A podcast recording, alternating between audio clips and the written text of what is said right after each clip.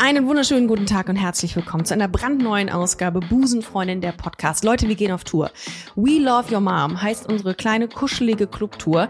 Wir sind äh, ab dem 21.10. in Essen, in Berlin, in München, in Köln, in Hamburg. München und Köln sind leider schon ausverkauft, aber äh, für, die Rest, äh, für die restlichen Städte gibt's noch ein paar Tickets. Deswegen kommt vorbei. Zusammen mit Maike Johanna Reuter bin ich auf Tour und ich freue mich sehr, wenn ihr vorbeischaut. We'll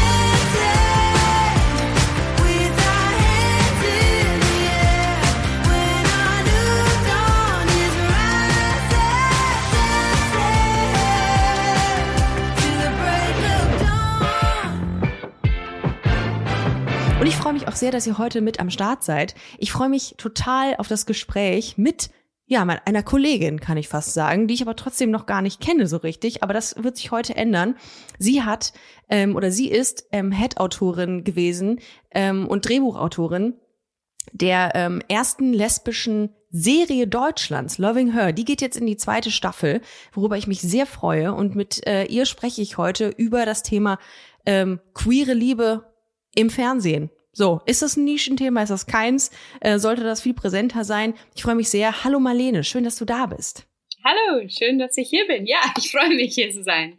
Äh, Erstmal Marlene, herzlichen Glückwunsch zur zweiten Staffel Loving Her. Dankeschön. Ähm, ja, danke. Ist schon schön, ne? Ich habe immer gedacht, also ich habe mit vielen unter vielen Menschen aus der Unterhaltungsbranche rede ich über Thema Flinterrepräsentation, über lesbische Sichtbarkeit und da kommt immer dieses Thema, ja, das ist ein Nischenthema. Das ist irgendwie das äh, schwierig. Und ich habe auch mal, und das habe ich schon ganz oft in diesem Podcast hier erzählt, gehört, dass es hieß, äh, wir wollen lesbische Frauen äh, nicht so wirklich medial darstellen, weil die sehr langweilig sind. Was sagst du denn dazu? Ja, schade eigentlich. Ich finde Nische ein bisschen ähm, ist ein schmutziges Wort für mich, äh, weil ich höre das so oft mit Frauengeschichte in general und dann auch lesbische Geschichte noch mehr. Und ähm, ich finde, Nische sollte nur benutzt, wenn man spricht vielleicht über Steampunk-Brillen oder so. ähm, Puppy Play. Ja, ja, ja Okay. genau.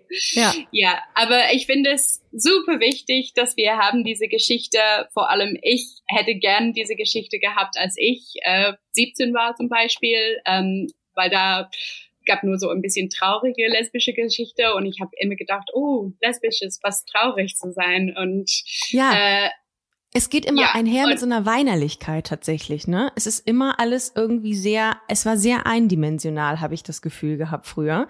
Darf ich fragen, wie alt du bist? ich bin 37. Okay, also wir sind fast fast gleich alt. Ich bin 87er Baujahr. Du dann entsprechend ein paar ein Jahr vorher zwei. Ähm, und was hast du konsumiert äh, an an äh, an Unterhaltungs ähm, an, an Content früher?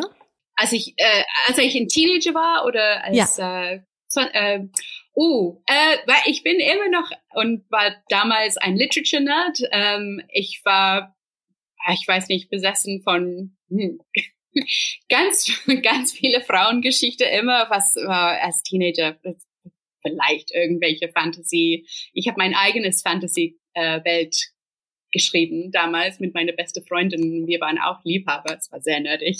Ähm, aber dann war ich so ein großer Fan von Postcolonialism und Ruby Fruit Jungle zum Beispiel, Colette. Äh, ich war eine, eine mega Colette-Fan.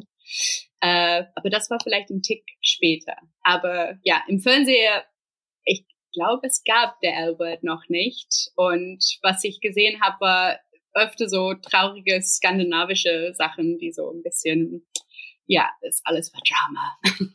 Rum und drum lesbisch zu sein. Aber The L-Word hast du auch geguckt? Ja.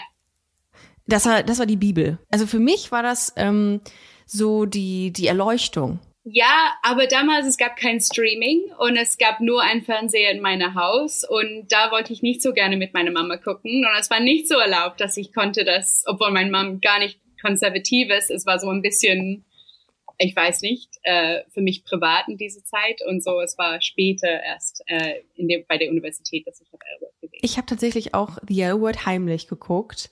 Ähm, auf ähm, ich da inzwischen illegalen Plattformen. aber es war, es ist lange her, da war es noch nicht illegal. Grauzone würde ich es nennen.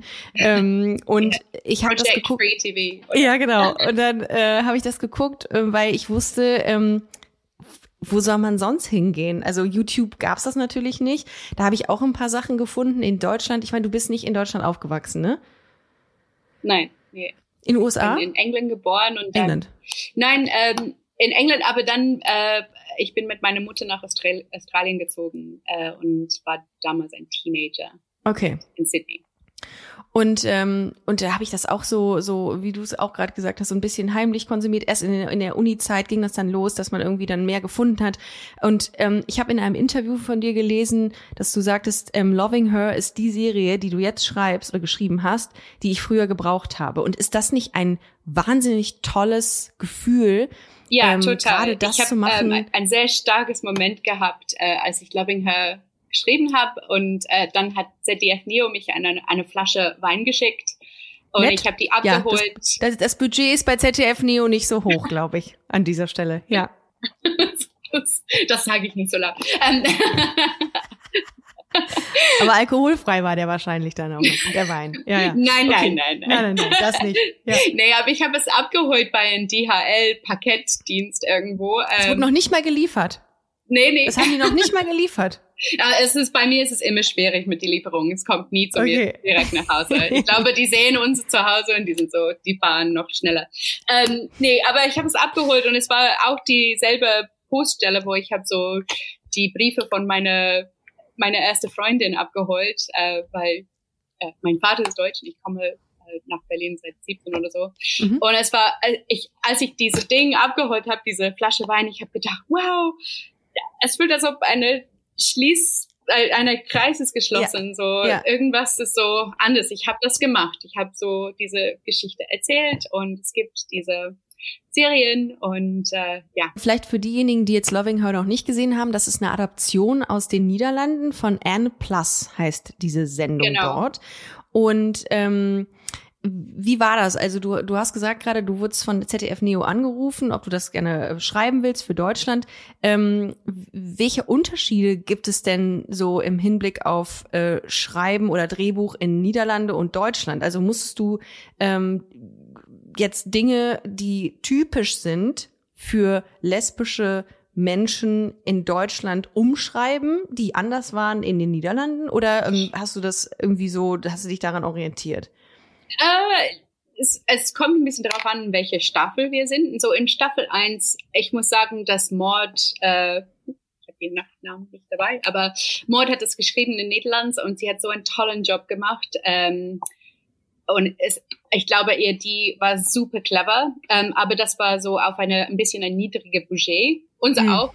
Äh, eigentlich Ja, aber noch niedriger, würde ich sagen. Aber so tolle Schauspieler und alles, dass man, es macht nichts. Und ähm, wir haben diese Struktur übernommen und ganz viele Kleinigkeiten und alle die Dialog waren anders. So ein bisschen so, die Unterschied war ein bisschen, dass ich glaube, unsere Mädchen sind ein bisschen unschuldiger in Berlin irgendwie oder ja. Vielleicht muss man ganz kurz an dieser Stelle sagen, Loving Her erzählt in sechs kurzen Folgen vom, vom Liebes- und Gefühlsleben ähm, in der ersten Staffel jetzt der Mitzwanzigerin Hannah. Sehr witzig, empathisch, nachvollziehbar erzählt, nachfühlbar erzählt, finde ich. Und in jeder Folge der sechs äh, geht es um eine Ex-Freundin oder eine Ex-Bekanntschaft von ihr. Jetzt kommt die zweite Staffel ähm, und äh, da geht es weiter. Ähm, jetzt befinden wir uns aber so in der, in der Lebensphase von Ende 20 und auch da muss sie sich wieder ähm, mit Dramen des, des eigenen Daseins rumschlagen, sag ich mal. Also sehr, sehr ähm, realitätsnah geschrieben. Darum geht's. Also es ist quasi das queere Leben in Berlin ähm, abgebildet. Ähm, in der Hauptrolle, wie gesagt, Hannah, äh, gespielt von Banafsche äh, Homazdi. Ich hoffe, ich habe den Namen richtig ausgesprochen. Würdest du sagen, muss man schon queer sein, um sich in die Charaktere, in dieses Gefühl, in diese Storyline einzuarbeiten? Oder denkst du, das ist gar nicht nötig? Ich, ich finde, es ist gar nicht nötig. Ich finde, das Serien ist äh, sehr süß eigentlich. Ähm, weil, und es ist sehr universell, weil es ist so, es geht alle um diese verschiedene Arten von Liebe, dass wir erfahren, als wir, äh, ja, ein bisschen jüngere sind. So, es gibt diese, ja, Schulfreunde, mit wem du sehr verliebt bist, aber es ist auch irgendwie ein bisschen langweilig und du brauchst so eine neue Phase und, und, und dann es gibt so vielleicht die Freundin oder es könnte auch so genau sein, ein Freund, der auch gar nicht so nett ist, ein bisschen drogenbesessen ist. Und das finde ich auch im, in Berlin war besonders präsent. Das wollten wir gerne erzählen, so diese Club-Leben und wie Ja. schwierig das ist, eigentlich mit Lieben ein bisschen zu verbinden. Und dann es gibt auch die, die Frau, das ist so ein Crush, das wird nie, äh, it's not gonna happen.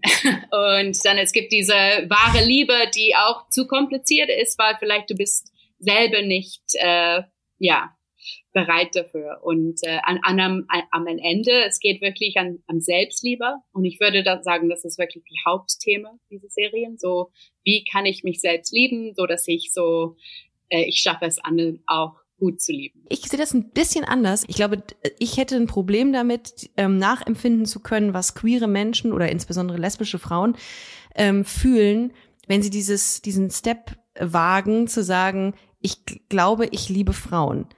Ähm, und ich, ich glaube, das, das muss man doch auch irgendwie schon so ein bisschen nachempfinden können. ich glaube, dass die Or- Original Anna Plus so cool war, weil ihre Eltern hatten überhaupt kein Problem. Ja, Und man sieht schon, dass vielleicht sie kommt aus einer anderen Generation, wo alles vielleicht, ähm, es war nicht, ich glaube, es, es gibt immer Komplikationen, aber ich, ich glaube, die haben die Mut einfach gehabt, äh, ja. zu sagen, okay, das ist, äh, wir machen eine, eine Serie ohne Problem, wo es kein Problem ist, lesbisch zu sein. Ich habe tatsächlich die niederländische Ausgabe nicht geguckt. Ich habe nur gelesen, dass ähm, die Eltern sehr privilegiert oder die Familie um, um Anne sehr, sehr privilegiert äh, ist oder war. Und sie eben entsprechend dann keine wirklichen Probleme hatte, sich, äh, sich zu outen oder ein Coming Out zu haben. Ähm, bei Hannah, bei der deutschen Variante, ist es dann aber wahrscheinlich ein bisschen, bisschen schwieriger gewesen, oder? Hm, Wir wollten es nicht so spielen, wir wollten das behalten, dass es leicht Ja, für ihr war, okay. aber ein bisschen, ähm, äh, ich glaube, ja, es kommt drauf an, welche Staffel wir sind, aber in erster Staffel ist überhaupt kein Problem. Äh, Hannah hat einfach sehr liebvolle Eltern und die akzeptieren sie genauso, wie sie ist. Ähm, und das gibt ihr auch andere Probleme, so wie die Gefühl, dass sie kann nie erwachsen sein. Das ist so ein, die andere Seite von das. Aber zum Beispiel für Franzi, das haben wir so ganz genau geschrieben, dass äh, es für ihr nicht so leicht war. Sie kommt von einer religiösen Familie ähm, und äh, die sind, als wir das geschrieben haben, haben gedacht, okay, vielleicht sind sie sehr katholisch und ähm, und deswegen haben wir so ein bisschen Drama benutzt für den zweite Staffel für Franzi. Das Ja, Franzi ist ihre Ex-Freundin, ist die Genau. Ex-Freundin von, ähm, von der Protagonistin Hannah. Ihr habt so viele Lebensrealitäten da abgebildet. Wie ist das, wie war dieser Schreibprozess? Ist es auch ein bisschen persönlich gewesen, dass du gesagt hast, okay, ich ähm, bringe da auch sehr viel von meinem, aus meinem Leben ein? Äh, ja, äh, würde ich sagen. Ich glaube für mich, ähm, die zwei in Staffel 1 war das wirklich Franzi für mich, ähm, die eine gute Freundin ist von Hanne auch danach. Äh, und auch bei Sarah ähm, von die Folge 5. Das war so, für mich habe ich diese Gefühle von meiner Erfahrung benutzt. Äh, und dann auch, ja, wenn ich ehrlich bin, von der drei, when it's not gonna happen, could relate. Ähm, ja.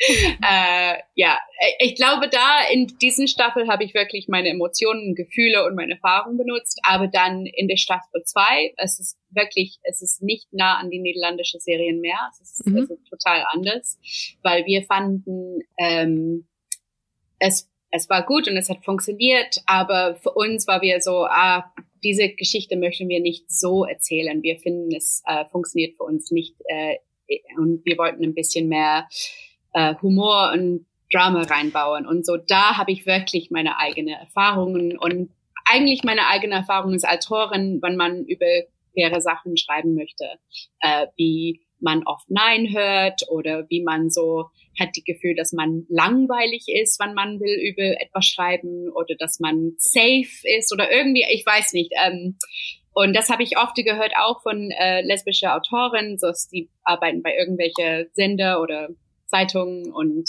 äh, es gibt jemand, der sagt, Hä, warum ist das überhaupt ein interessantes Thema? Und man denkt so, what? All the girls are hungry to hear about this. Please, can we write about it? Ist so, Äh, ist so, das- ist so. Ist total so. Und das musst du dir mal überlegen, dass Loving Her und Princess Charming die zwei einzigen lesbischen Formate in Deutschland sind. Es gibt ja sonst nichts im, im, im Linear-TV. Ja. Warum? Ja, Marlene, ich warum? weiß nicht. Äh, Ich weiß nicht. Ich habe äh, vorgestern äh, ein Bier gehabt mit Aline Gehring, die Regisseurin von Loving Her 2. Ja, Und wir haben Grüße. gesagt, ja, wir haben gesagt, okay, wir müssen was schreiben, wo wir haben eigentlich äh, viel Charakter, wo wir können wirklich tief reingehen und wir dürfen so alles sehen von Franzi und was geht ab in ihr Beziehung und so auch mit ähm, Sammy würde ich gerne sehen, warum er so ist und ja, äh, aber ich würde auch gerne wissen, warum er so ein Problem vielleicht ein bisschen ein Problem mit lesbischen Leuten hat und ja, ähm, ich äh, ich finde, es wäre schön, das zu sehen. Kennst du, dann, du kennst die mit Sicherheit, die, äh, die Serie, ähm, Please Like Me? Ja. Und ich liebe diese Serie und ich habe mir immer erträumt, Please Like Me ähm, mit queeren oder mit lesbischen Charakteren zu machen. Ähm, und finde das total schön und ich finde, das geht auf jeden Fall in so eine Richtung, deine Idee, die du gerade gedroppt hast. Ähm, ruf mich bitte an, wenn ihr, wenn ihr konkreter werdet. Ich würde gerne auch mein, mein Gehirnschmalz da reinbringen. Ich finde das ganz toll. Ich finde es auch so wichtig, dass man das, ähm, dass man ähm, ja, dass man auch, auch noch tiefer reingeht. Das ist ja leider nicht ganz so, so möglich, dadurch, dass die Folgen so kurz sind. Ja. Die sind ungefähr 20 Minuten pro Folge. Ja, Ähm, 20, aber trotzdem 15 bis 20 Minuten. 15 bis 20. Die- aber trotzdem bildet es schon sehr die Realität ab, finde ich. Und das, das muss man erstmal schaffen, so viel Realität abzubilden innerhalb dieser kurzen Zeitspanne. Ja, ja, es ist schwierig. Und ähm, was ich noch sagen wollte, also der Erfolg gibt diesen Formaten ja recht. Also Princess Charming hat in der ersten äh, in der ersten Staffel einen deutschen Fernsehpreis bekommen. Ihr geht in die zweite Staffel. Da frage ich mich, ähm, was ist der Grund dafür, dass Sender in Deutschland so zurückhaltend sind, was äh, queere Formate angeht. Also ich, ich meine, ist vielleicht nicht ganz so richtig. Ich finde, bei Queerness muss man halt immer auch mal differenzieren. Ich meine, schwule Formate gibt es deutlich häufiger als äh, Flinter-Formate. Woran denkst du, also wie kann man das ändern, dass, ähm, dass dieses, dieses Gefühl oder dieser Gedanke, Flinter-Themen sind Nischenthemen, einfach ähm, dass man die über Bord werfen kann. Ja, leider habe ich kein, kein klare Antwort. Ich, ich glaube, es ist eigentlich ähm, Frauenfeindlichkeit, äh, leider. Ähm, das erlebe ich oft, ähm, also nicht, nicht persönlich, aber ich, das, das, das sehe ich oft. Das ganze, ganz viele Geschichten, die sind nicht interessant, nur weil es eine Frau ist. Aber ich habe gute Nachrichten. ähm, ZDF Neo ist super, super happy mit äh, Loving Her 2 und die haben mich angerufen, mich ähm, High-End Serien äh, äh, angeboten. Das ist so wirklich viel, viel mehr Kohle. Ähm, und so, ich würde dann was schreiben und zu ZDF schicken und sagen, dürfen wir sowas machen und vielleicht können wir ein bisschen mehr sehen. Die geht ein bisschen tiefer in die Lesbenwelt. Congrats. Es ist nicht so, es ist kein Greenlight, aber man sieht, dass Nee, es ja, gibt aber trotzdem. die Direktor merkt schon, dass es notwendig und cool Absolut. ist Und, klappt. das finde ich, da muss man wirklich, ähm, da muss man wirklich gerade mal eine Lanze brechen äh, für ZDF Neo. Die machen viel Neues. Die trauen sich Dinge. Ähm, und das finde ich total wichtig. Und am Ende des Tages ist es ja eine Lebensrealität, die abgebildet wird, mit der wir uns, also du, ich und ganz, ganz viele andere Menschen mehr identifizieren können. Äh, Was würdest du sagen? Ähm, hast du mal was ähm, zum Thema Zielgruppe gehört? Also wer, wer genau konsumiert Loving Her? Sind es vorrangig lesbische Frauen, Flinterpersonen oder auch Menschen, die sagen, ich möchte mal gern wissen, wie sich so eine lesbische Frau in Berlin fühlt? Äh, das weiß ich, weiß ich nicht so genau, aber ich weiß, dass so zuerst würde ich sagen, dass ZDF Neo ist wirklich die Perle von deutscher Fernsehen, finde ich. Ich finde, die alle Direktoren da sind super. Ähm, und ich glaube, ZDF funktioniert mit dieser Zielgruppe, die sind so äh, vom Alter ein bisschen so verschieden. Und, und ich glaube, es ist irgendwie die Community Content 2 oder irgendwas, das guckt. So ist es so Leute jetzt ein bisschen jünger als mich äh, und es fängt dann von 20 bis 35 und äh, ich glaube, es ja, ich glaube, die können nicht sehen, wer es ist, aber ich glaube, es gibt viele, viele Leute, die sind interessiert und ja, und ich glaube, es hängt nicht so drauf, welche Identität die haben, sondern ob die will eine Liebesgeschichte sehen und äh, Voll. ja. Ich habe mir gestern die Frage gestellt, als ich äh, die Sendung gebinged habe.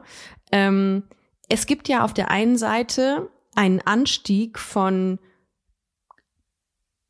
Hasskriminalität gegenüber LGBT-Personen und es gibt auf der anderen Seite eine Generation, die sehr selbstverständlich mit ähm, oder sehr selbstverständlich ihre Identität lebt.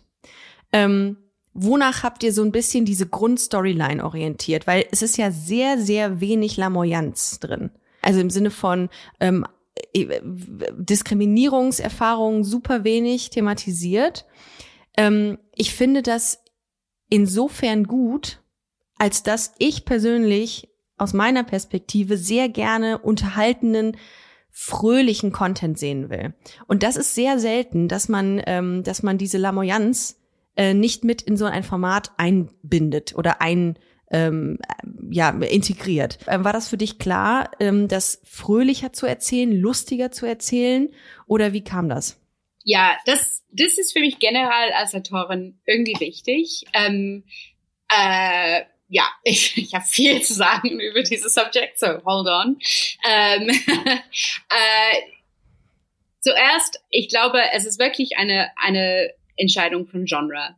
Loving Her ist wirklich ein Romantic Comedy. Es ist nicht so super haha lustig, aber es ist auch kein dunkles äh, Sozialdrama. Es ist so, es ist wie ein Rom-Com, es, es, ist, es ist ein bisschen ein Utopia, sozusagen. So, und jede Rom-Com, auch heterosexuelle Rom-Com, sind ein Utopia. Es gibt, ich würde sagen, nicht so viele Beziehungen, die so sind. Ähm, und so ist es eine Entscheidung, wenn man schreibt, man denkt, okay, wie, wie können wir diese Drama benutzen, aber äh, wie könnte es gespielt sein, dass es, so dass es nicht so hart vorkommt. Zum Beispiel, ich bin ein Mega-Fan von Nora Ephron äh, und You've Got Mail äh, und Meg Ryan, äh, sie hört, dass ihr, ihr kleiner Laden wird schließen und sie sagt, no, it won't, it's gonna be fine.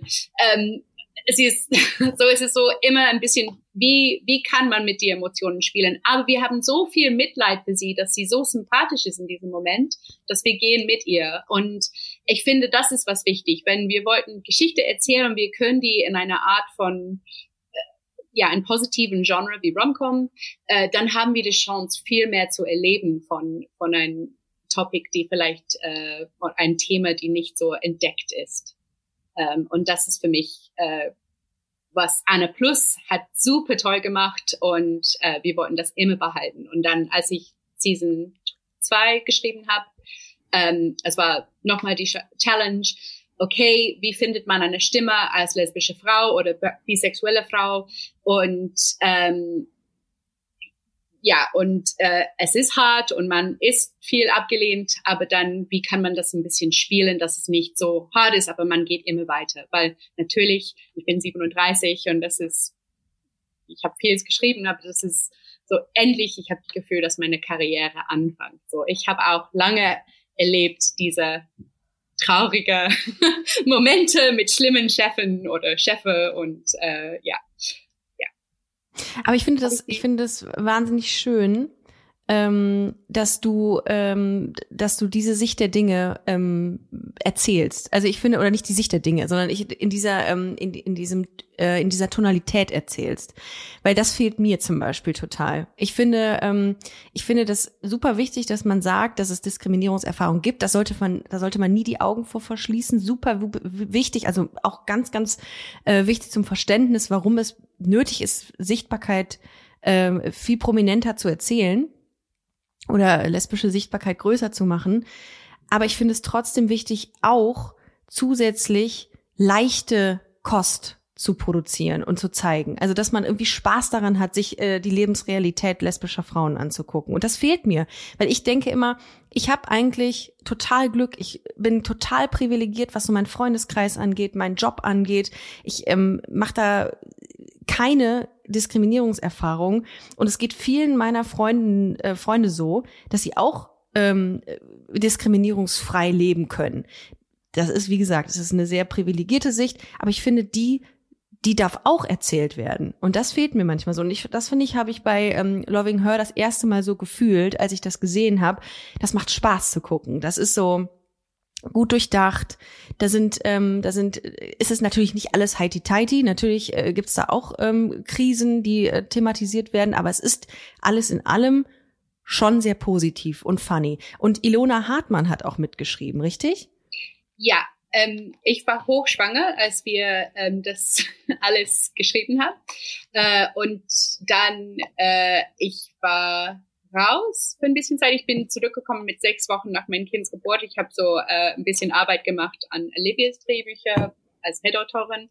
Aber dann bei Voiceover war ich nicht dabei. Und so Ilona okay. hat Voiceover gemacht. Aber wir haben zusammen nie gearbeitet so richtig. Ah, okay. Aber, ja. Weil ich bin großer Fan von Ilona Hartmanns Arbeit. Ich habe mir jetzt gerade, äh, habe ich das Buch gelesen von ihr und dachte so, ach lustig. Äh, ich mag ja diese Art, äh, wie sie, wie sie erzählt und beschreibt. Und irgendwie habe ich dann so ein paar Parallelen tatsächlich gestern ähm, ist mir aufgefallen, dann in, in, in Voice-Overs. Ähm, lustig, aber schön. Ähm, ist es ähm, ist es so gewesen, dass du gesagt hast, ey, wir brauchen jemanden witzigen, also Ilona Hartmann ist ja Comedy, Komik, äh, der diese Voice-Overs macht, damit es äh, nochmal irgendwie eine, eine neue Komikebene einnimmt? Oder ähm, aus welchen Gründen hattet ihr euch für Ilona entschieden? Ähm, das musst du die Produzenten Also, fragen. okay. Ja. ähm, ja, das, äh, ich glaube, ähm, die Komik ist schon drin, aber ich glaube, was an die Voiceover funktioniert auch, ist, dass wir sind äh, nah bei ähm, Hannes Charakter. Ich Ja. glaube, das ist so, weil, ja, es ist natürlich lustig, wir versuchen alles so ein bisschen leichter zu schreiben, aber ich glaube, das ist so wirklich, wie es funktioniert. So, ja. Eine meiner Lieblingssequenzen ist tatsächlich ähm, die Affäre zwischen Hannah, also es geht ja, ist ja, startet ja in der ersten Staffel und ähm, Karin Hanschewski, ähm, alias Josephine oder Josephine, äh, die auch in der zweiten Staffel weitererzählt wird. Ich äh, spoiler noch nicht so viel, guckt selber, aber ich habe echt gedacht, das ist schon ein bisschen hot. Also ich hab, bin auch an, äh, an, an in diesem Moment habe ich wirklich gedacht, da würde ich gerne mehr zu sehen. Also da hätte ich jetzt, da hätte ich jetzt Bock drauf, dass das jetzt mal ein ganzes Spin-off kriegt zwischen den beiden. Ähm, äh, Karin Hanschewski ist eine sehr renommierte Tatort-Schauspielerin. ähm, wie war das Casting eigentlich? Hast du, warst du da involviert? Was war dir wichtig bei, bei der Auswahl der DarstellerInnen? Ähm, bei Karen war ich nicht involviert, aber ich stimme zu, ich liebe ihr. Ähm, Ja. Wir auch. waren, wir waren, die Produzenten haben und auch die Redaktoren, die waren so, ja, wir sind, wir, wir sind nicht so sicher über diesen Josephine-Charakter. Und ich war so, nein, es muss sein, ich brauche es. so, das war auf jeden Fall so irgendwas, ein Kampf in Frühentwicklungszeit. Sie haben es mir gegeben, äh, äh, danke. Aber ähm, ich finde, sie ist super, super toll als Ja. Schauspielerin. Äh, aber ich habe auch Casting mitgemacht in Staffel 1 und da war ich dabei für Banasche. Banasche war wirklich mein Wahl als äh, Schauspielerin. Franzi war eine, ich glaube, schon eine Bekannte von Leonie Klippendorf. Die haben schon zusammengearbeitet. Ich finde Franzi auch mega. Äh, ich sollte vielleicht nicht die Charakter nennen, sondern Leo, äh, Lene Klenker als die äh, Schauspielerin. Mhm. Ähm, und äh, ja, ich war die, ich war dabei für tatsächlich für Hannah, Banasche und ähm, wer noch? Kann ich mich so gut erinnern. Aber ja, äh, das war für mich wichtig. Sie hat das gespielt. Sie hat irgendwie eine Lin, äh, eine kleine irgendwas gesagt über Bielefeld und dass sie kommt aus Bielefeld und ich war so, ja, sie versteht das Humor. äh, sie hat keine Angst. Äh, Ja, sie kommt aus toll. Bielefeld. Ja, Ja. das tut mir schon per se leid. Nee, aber, äh, sie- aber das ist gut. Ja, also äh, war dir das wichtig, dass, dass die Leute auch ein, ein gewisses, ähm, so eine Selbstironie mitbringen? Ja, ich, ich weiß nicht, ob es ist Selbstironie so, aber es ist so in, in was ich geschrieben habe, es war so, dass sie sie kommt aus Bielefeld, dann ist, sie kommt aus einer, einer Kleinstadt ins Berlin und sie hat ein, eine, eine Art von Unsicherheit ähm, und wird das ein bisschen hinter ihr lassen. Und ähm, sie will so ein Cool Kid sein von Berlin. Und ich glaube, dass Banasha hat das so gut verstanden in den Text, dass als sie das gesagt hat, ich war so, okay, sie versteht genau, wer der Charakter ist. Es ist so jemand, der versucht, eine neue Leben zu anfangen in Berlin. Wie ist denn das? Also ich habe das jetzt vor kurzem, ich habe auch ein, äh, ein, ein TV-Projekt hinter mir ähm, und habe bei der Aufzeichnung letzte Woche ähm, so ein ganz krasses Gefühl gehabt von, wie irre ist eigentlich dieser Job im Sinne von die erste Idee, die man im Kopf hat, die ist so abstrakt. Und wenn man dann sieht, wie das gespielt wird von echten SchauspielerInnen, die Ideen werden umgesetzt, und du hast, hast das ja dann in dem konkreten Fall, hast du das ja mit Benascha auch mitgemacht. Wie ist das für dich gewesen, als du gesagt hast, das ist die, ist der Charakter, das ist die Person, die die Idee in die Tat umsetzt, die jetzt bei mir ganz lange Zeit im Kopf war. Was ist das für ein Gefühl gewesen? Ähm, ich, ich kenne die Worte nicht auf Deutsch. Goosebumps, würde ich sagen. Ja, Äh, Gänsehaut. Gänsehaut, Ja, genau. okay. Ja, Ja, ja, das äh, ist ich war so, total, oh. das ist so, ja. Ja, genau. Ich habe ja, ich weiß nicht, du hast du wahrscheinlich auch geguckt, ähm, The Ultimatum bei Netflix, Queer, äh, Queer Love. Die habe ich leider noch nicht geguckt. Noch nicht ich bin geguckt. Ein bisschen langsam. Es ist so Sommer und ich bin ein bisschen so immer Ja, du so. hattest auch viel zu tun mit der zweiten Staffel. Ähm, aber äh, da habe ich mir die Frage gestellt. Ich meine, das sind jetzt, ähm, das sind, äh, ist ein Format ähm, und das ist äh, oh relativ. doch, ich habe das gesehen. Sorry, ich Ja? bin nur ein bisschen müde. Äh, es ist diese Dating-Show. Ja, genau, Ja, ja, genau. habe ich gesehen. Na klar. Und- Sorry, ich habe Äh, es das- ausgewünscht. Das ging ja total durch die Decke. Und da habe ich mir noch gedacht, krass, also äh, geteilte Meinung. Ne? Die einen sagen, das ist total toxisch, da werden nur toxische Beziehungsmuster werden da ähm, repräsentiert, ähm, der lesbischen Community. Die anderen sagen, mega, ich fand's auch super unterhaltsam. Ähm, wie kannst du dir, ähm, kannst du dir oder kannst du dir vorstellen, dass man das auch nach Deutschland bringt? Ja, ich glaube, es wäre cool. Ich, ich weiß nicht, ich bin nicht so interessiert in Reality TV. Äh, Ja. Und deswegen, ich, ich lese eigentlich eine sehr coole LGBTQ-Buch äh, über die Bachelor. Es heißt Patricia Wants to Cuddle bei Ah, Samantha Allen. Und das macht viel Spaß mit dem Format. Und da bin ich mehr ein bisschen interessiert. ja. Aber so, so Reality TV ist es, es ist leider nicht so mein Ding. Ähm, ich bin sehr, äh, ja, narrativ besessen, würde ich sagen. Obwohl, Fiction. Ja. Okay. ja, Fiction. Ja, ich, Aber- ich bin auch bin bin da hin und her gerissen tatsächlich. Äh, was so dieses Thema Ultimatum und Reality TV äh, ähm, ähm, angeht in Deutschland, das ist irgendwie, ich habe manchmal das Gefühl, wir brauchen da ein bisschen länger als die äh, als die USA. Ja, oh, ich, ich glaube, es wäre cool. Aber Das wäre cool, ja. ja, wenn es, wenn es existiert. Aber ich finde, das ist immer so wie äh, amerikanische ähm, äh, Sender, dass sie sehen eine Lücke in den Markt und die gehen dahin, weil die sind so ein bisschen profitsuchtig. Äh, äh, suchtig. und Ja. ähm, in Deutschland, wir, wir machen das nicht so. Und dann manchmal, ich finde das schade, weil man sieht eigentlich dann, wir kommen nicht so schnell zu irgendwelche Identitäten, die sind so marginalisiert. Und Ja, das ist auch so ein bisschen immer die Angst vor Neuem. Und darum finde ich, hast du vollkommen recht, dass ich für auch, ähm, dass das ZDF Neo da echt sehr fortschrittlich und innovativ rangeht an, an, an neue Formate. Aber The Ultimatum, ich glaube, ich kenne so viele Freundinnen von mir, die nicht lesbisch sind und die haben das auch gebinged. Ja. So, ich glaube, es wird, ja, ich glaube, es ist gar nicht nischmäßig, sondern es ist so, jede, der mag Drama, so vielleicht auch was Gutes da. Wird es eine dritte Staffel Loving Her geben? Ähm, Ich weiß nicht. Ich, äh, ich glaube nicht, weil ich so von meiner Seite möchte ich sehr gerne sehen eine Fernsehshow äh, über ähm, queere Familien, ähm, aber so ein bisschen Sex in the City mäßig, aber für lesbische Frauen auch Girls. Ja, ein bisschen L-Word-mäßig aus, aber wir- wirklich, es geht ein bisschen an, an Familienpolitik und auch verschiedene Arten von Familie. Und wenn Loving Her 3 gemacht würde, ich glaube, das ist, wo die Geschichte liegt. Aber ich glaube, diese Charakter sind auch ein Tick zu jung. Es war schon, sch- ja, also ein Tick. Äh, es hat schon angefangen, dass sie müssen Familie überlegen und Familie war auch eine große Thema. Thema. Aber ja, Aber da hast du vollkommen recht. Ähm, die Lebensrealität von ähm, der Community Mitte 30, die wird wirklich sehr selten repräsentiert. Ja. Und da möchte ich zum Beispiel auch total gerne ansetzen. Ähm, ich habe auch schon ein, ein Treatment geschrieben äh, dazu, weil ich das ja aus meinem Freundes- und Bekanntenkreis auch so, so nachempfinden kann.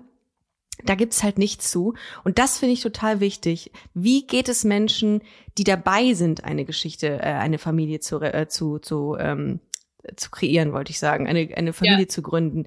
Wie ist es im Berufsleben? Wie ist es nach, nach dieser, ich muss ähm, mich äh, outen? Wie ist, wie leben Menschen? So, und das ist, das finde ich, also meine Lebensrealität wird gar nicht abgebildet, so wirklich. Ja, und es ist komödiereich, würde ich sagen auch. Äh, ich, Genau. Äh, es ist Ja. so, es, ja, ich glaube, es könnte so lustig sein. Und ich Total. glaube, das, das ist ein bisschen, was äh, vielleicht eine dritte Staffel von Loving Her machen könnte. Ja, Aber dann wird es wirklich ein größeres Budget brauchen. Es muss nicht, es kann nicht wirklich 20 Minuten sein oder wenn es 20 Minuten sein, es muss so 20 Folgen davon geben. ja. Äh, und ähm, ja, aber ich weiß nicht. Vielleicht gibt es ein Loving Her 3, aber ich glaube, ich werde nicht dabei sein. Ähm, Oh. Ja, ich weiß. Aber, äh, Aber ich kann mir vorstellen, dass wir von dir mit Sicherheit noch sehr viel sehen werden. Also Ja. von deinen Gedanken, die du im Kopf hast und auf Papier bringst oder ins Fernsehen. Davon wird es mit Sicherheit noch viel geben. ja, also meine nächste Projekt ist jetzt bei Netflix. Ähm, Mhm. äh, ich bin in Frühentwicklung äh, mit meinen eigenen Ideen. Ähm, ich darf natürlich nicht darüber sprechen. So ähm, ist es. ich, ich arbeite, ja, genau. Äh, ich arbeite auch ähm, auf diese Maxton Hall äh, Trilogy, das überhaupt nicht mit queeren Menschen zu, zu tun hat, aber es ist immer noch mit Liebe, Liebesgeschichten. Ähm, und ja, ich möchte gerne auch was pitchen zu der DF, äh, ein bisschen tiefer rein in so queeren Community, vor allem, es ist ein Deutschen so, ist es es Liebes, liebes ZDF, ihr habt hier sehr viele kreative Leute, die äh, die Lebensrealitäten der queeren Community abbilden können. Wir ähm, haben Zeit und wir haben Bock. Ja. Also meldet euch. Ja, genau. Also insofern, ihr habt nur, ihr müsst nur zum Hörer greifen. Mehr müsst ihr nicht tun. Marlene, ich äh, wünsche ähm, di- dir auf jeden Fall alles, alles Gute und ich drücke die Daumen, dass es eine dritte Staffel Loving Her gibt. Ihr zu Hause, die das jetzt gerade äh, hören, guckt aber erstmal die erste und zweite, die neue zweite Staffel und schreibt uns gerne eure Gedanken hier in die Kommentare, äh, entweder bei Spotify oder bei Instagram äh, und, und hinterlasst uns mal eure Meinung zu Loving Her 2. Ähm, in diesem Sinne, Marlene, vielen Dank, dass du heute Gast oder Gästin, besser gesagt, hier bei Busenfreundin warst. Daumen sind gedrückt. Ihr Lieben, für weitere Informationen zu Loving Her geht ihr einfach, wie gesagt, in die ZDF Mediathek oder ihr guckt gerne mal, wenn ihr weitere Interesse an Busenfreundin habt, auf www.busen-freundin.de. In diesem Sinne, schönen Sonntag euch, ihr Lieben. Tschüss. Das war Busenfreundin. Wenn ihr weitere Informationen wollt, dann slidet uns smooth in die DMs auf Instagram busenfreundin-podcast oder besucht unsere Webseite www.busen-freundin.de.